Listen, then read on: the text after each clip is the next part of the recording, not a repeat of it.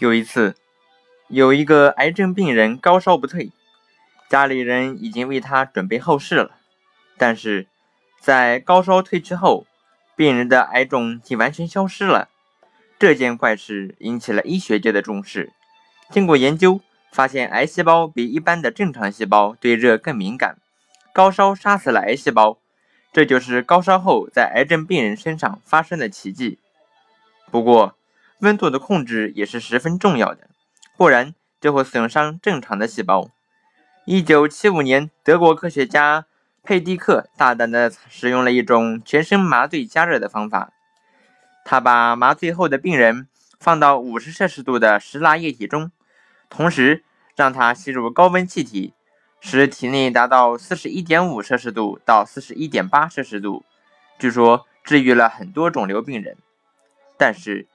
有的癌种需要更高的温度才能杀死，例如用热杀死脑癌的温度阀值是四十三点摄氏度，但是人体不能长期处在这样的高温下，应该有一种局部加热的方法才行。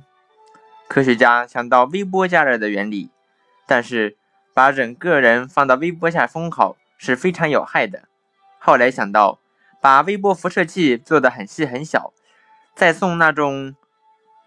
微波到有肿瘤的部位，这就是先进的微波介入治疗法。对于肝癌的病人，医生首先用超声仪器判断肿瘤的位置，精确地引导探针穿刺到病变的部位，再植入微波辐射器，利用微波产生的热量烧消灭肿瘤细胞。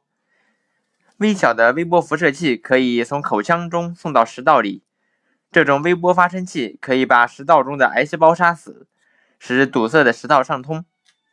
对于前列腺肿大，也可以用类似方法治疗。还可以把极细的微波发生器送到血管里，去烧去血管管壁多余物质，使血管内壁变得光滑和富有弹性。目前，在许多医院里已经可以进行上述手术了。目前，关于移动电话手机微波对人体的危害正在研究。手机在接听电话时靠近大脑。会对大脑有加热作用，许多科学家认为对大脑有害，但是也有人提出用微波代替室内暖气加热的设想。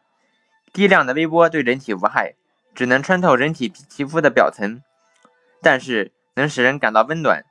由于家具不能吸收微波，仍然是冰冷的，所以可以在家具的表面涂上吸收微波的材料，使沙发等的表面温暖宜人。